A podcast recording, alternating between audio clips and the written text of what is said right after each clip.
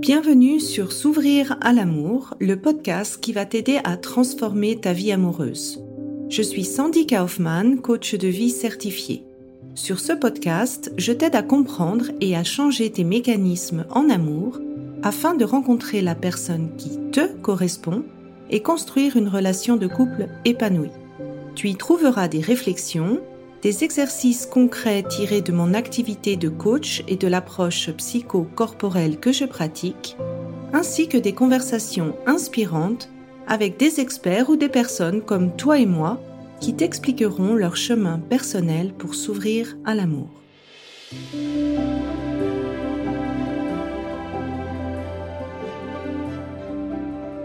Tu écoutes l'épisode 50, le syndrome Disney. Alors j'ai donné un nom à un comportement que j'ai pu observer qui est assez récurrent chez les personnes que j'ai accompagnées, particulièrement en début de relation.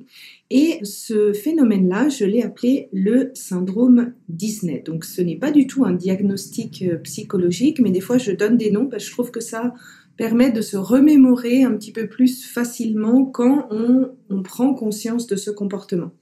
Alors, qu'est-ce que c'est ce syndrome Disney? Eh bien, ça arrive souvent quand on a cette impression un peu de s'emballer très vite dès les premiers rendez-vous ou d'avoir ce sentiment que l'amour euh, nous a rendus aveugles ou bien qu'on idéalise assez vite la relation qu'on dit que c'est déjà une relation alors que c'en est pas, ou bien qu'on idéalise l'autre personne assez vite. Ou bien, ça peut partir dans le sens totalement inverse, c'est-à-dire que euh, tu vas anticiper le pire ou imaginer le mal partout, donc un peu la méfiance, dès qu'il y a une situation que tu n'arrives pas à contrôler ou qui est inconnue pour toi. Et donc pour moi, ce syndrome Disney, en fait, c'est une seule et même chose, que ça parte dans le positif ou bien dans le négatif. C'est tout simplement quand tu te fais une image faussée de la réalité de l'autre ou de la relation et que tu bases ton évaluation sur tes projections et pas sur les faits. Parce que les films Disney, on le sait bien tous, c'est pas la réalité. Donc c'est pour ça que j'ai appelé ça le syndrome Disney. En gros, c'est comme si ton juge intérieur, il se brouille dès que tu tombes amoureuse. Et plusieurs personnes m'ont aussi dit, mais sans dit, d'habitude, j'ai quand même relativement assez de facilité à évaluer les autres, mais je sais pas pourquoi, en amour, c'est différent. Alors pourquoi c'est un problème? Ben, Le problème du syndrome Disney, en fait, ça t'empêche de vraiment bien choisir ton partenaire en conscience, déjà de 1, parce que ton jugement est faussé, et de 2, en fait, ça a euh, tendance à auto-saboter la relation. Alors dans le cas du côté positif, où tu t'emballes très vite, où tu vois vraiment le, tout beau, tout rose, comme dans les films Disney, L'effet que ça fait, c'est que au bout de quelques mois, ben tu redescends brutalement de ton nuage et euh, tu passes du syndrome Disney, on pourrait même l'appeler le syndrome Instagram, on est d'accord, à la réalité. Et du coup, il y a une déception qui s'insère en fait dans la relation.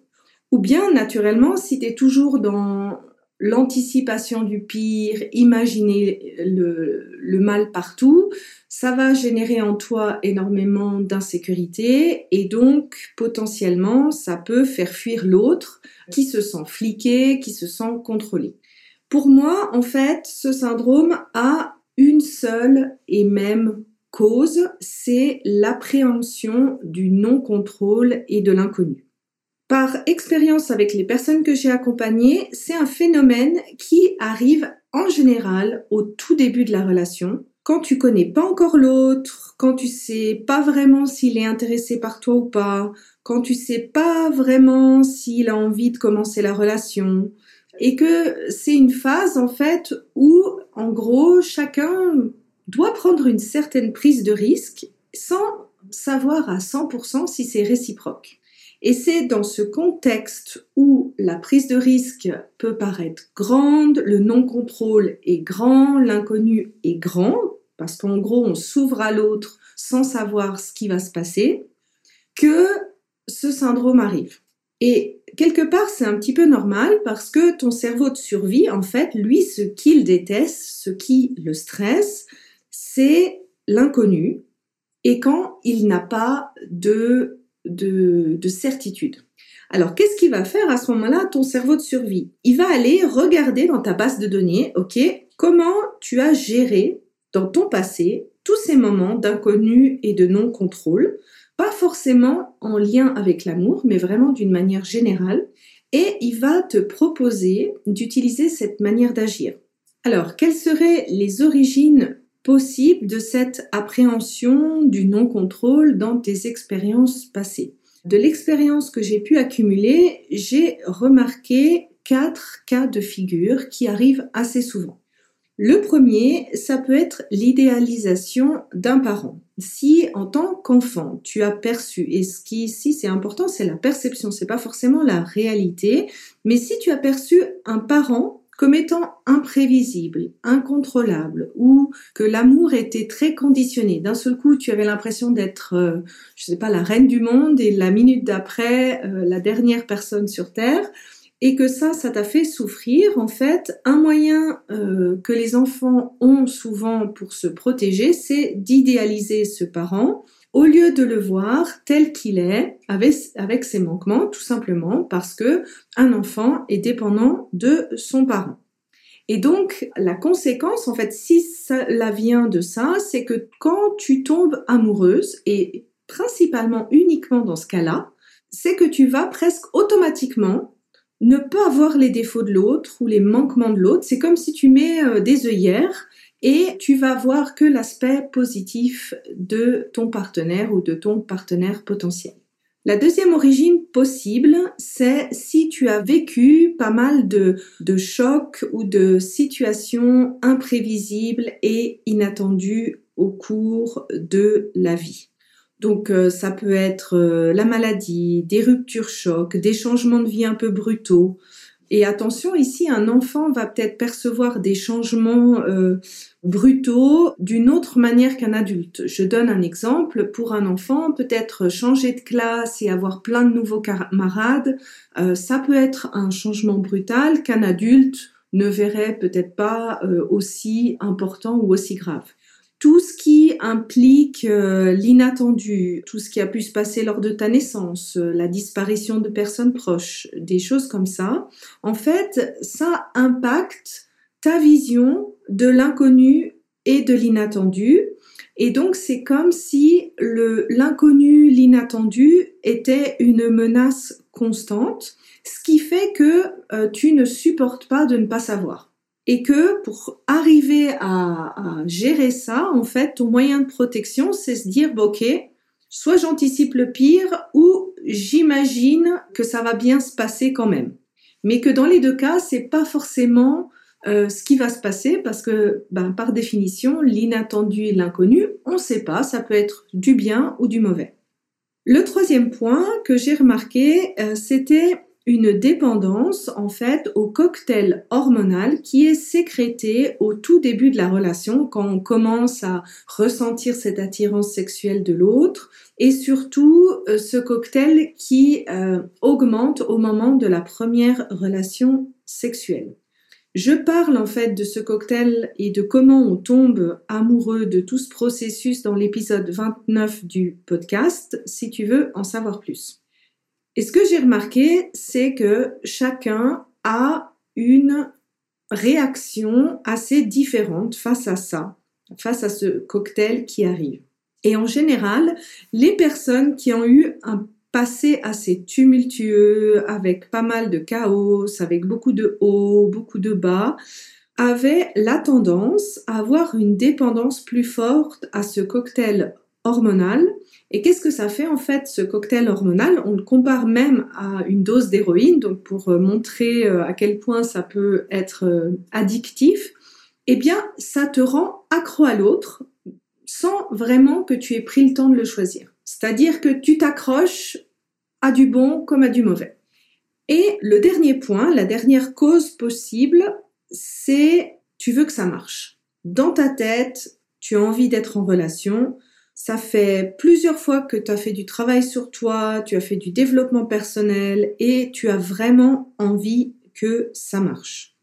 Le problème, en fait, c'est que tu as envie d'influencer le résultat à 100%, il faut que ça marche, alors que dans cette phase-là, eh ben, tu as une zone d'influence qu'à 50%. L'autre doit aussi manifester son intérêt et agir pour son 50%. Et en faisant ça, en fait, tu vas être orienté sur le résultat, alors que dans cette phase-là, ce qui est important, c'est de choisir la bonne personne. C'est pas d'être coûte que coûte en couple, c'est de prendre le temps de bien faire le choix pour que quand tu es en couple, tu aies une relation épanouie.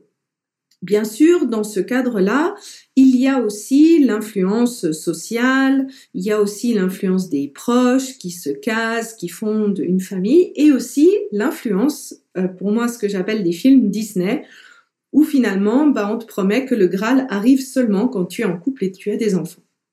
Et donc, comment faire pour se débarrasser de ce syndrome Disney? Si tu t'es reconnu là-dedans, tu peux peut-être te demander, mais comment je peux m'en débarrasser? Euh, Je vois bien que ça m'empêche d'être en couple, mais je ne sais pas comment faire. Alors pour moi, il y a vraiment trois étapes. La première étape, c'est d'arriver à comprendre quelles sont les expériences de ton passé qui ont faussé ton jugement intérieur face à l'inconnu et au non-contrôle? Qu'est-ce qui fait que tu appréhendes cet inconnu et ce non-contrôle? D'où est-ce que ça vient?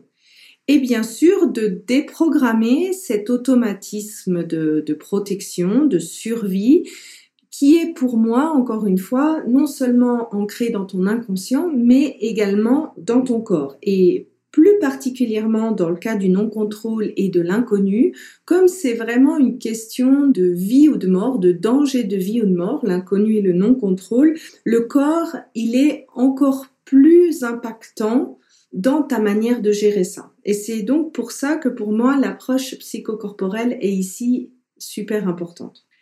Donc ça, c'est la première étape. La deuxième étape, c'est un petit peu dans le cas euh, de l'emballage positif, dans, dans le sens où quand tu vois vraiment le film positif qui arrive, c'est un peu de casser ça. Et quand tu es dans le hyper négatif, c'est de remonter ça. Donc finalement, c'est de, trouver une pensée qui va t'aider à être entre euh, je m'emballe, je me fais des films et j'anticipe le pire. Une pensée qui peut t'aider à justement euh, être dans cet équilibre, c'est de te dire, bah, finalement, je peux évaluer vraiment une personne seulement après trois mois de relation. Et le troisième point, c'est une étape d'observation, comment toi tu évalues les choses? Et ça, ça va te permettre en fait de réajuster ton juge intérieur. Ce qui veut dire que pendant un certain temps, ça te demande de tout poser par écrit, de décortiquer les faits de tes pensées ou de tes projections. Je sais, ça peut paraître laborieux, mais en faisant cette introspection, en fait, c'est vraiment la seule manière où tu vas arriver à comprendre tes biais et à les corriger dans S'ouvrir à l'amour, c'est pour ça que je fais ces séances de groupe, parce que ça demande plusieurs itérations pour commencer à comprendre quel est mon biais, quelles sont les choses que j'ai tendance à juger trop vite, quels sont les moments ou les situations où euh, mon juge intérieur est peut-être faussé, et faire ce raisonnement uniquement dans la tête, en fait, ça euh, t'enlève l'opportunité d'ajuster. Et bien sûr, quand quelqu'un te pose des questions, ben, tu vois là où il y a les, les points que tu vois pas. Tu vois les angles morts parce que ben, le rôle du coaching, c'est de, par le biais de questions, de t'amener dans l'angle mort que tu as pas vu. Donc voilà, c'est ça euh, concrètement, c'est quelque chose qu'on fait, ces trois étapes dans le programme S'ouvrir à l'amour. Donc si tu veux commencer, tu peux voir le lien dans mes notes de l'épisode. Alors bah, j'espère que cet épisode sur le syndrome Disney t'aura plu et je me réjouis euh, d'avoir ton retour sur l'épisode, soit sur Instagram ou dans une revue du podcast. Belle journée Si tu apprécies ce podcast, la meilleure façon de m'encourager est de me laisser une revue sur Apple, Spotify ou de transmettre cet épisode à une personne de ton entourage. Et si tu es prête à t'ouvrir à l'amour et à transformer ta vie amoureuse, je t'invite à rejoindre mon programme de coaching S'ouvrir à l'amour ou de consulter mes programmes d'auto-coaching en ligne. Tous les détails se trouvent sur mon site sandykaufman.ch. Et n'oublie pas, il n'y a que tes peurs qui te séparent de l'amour.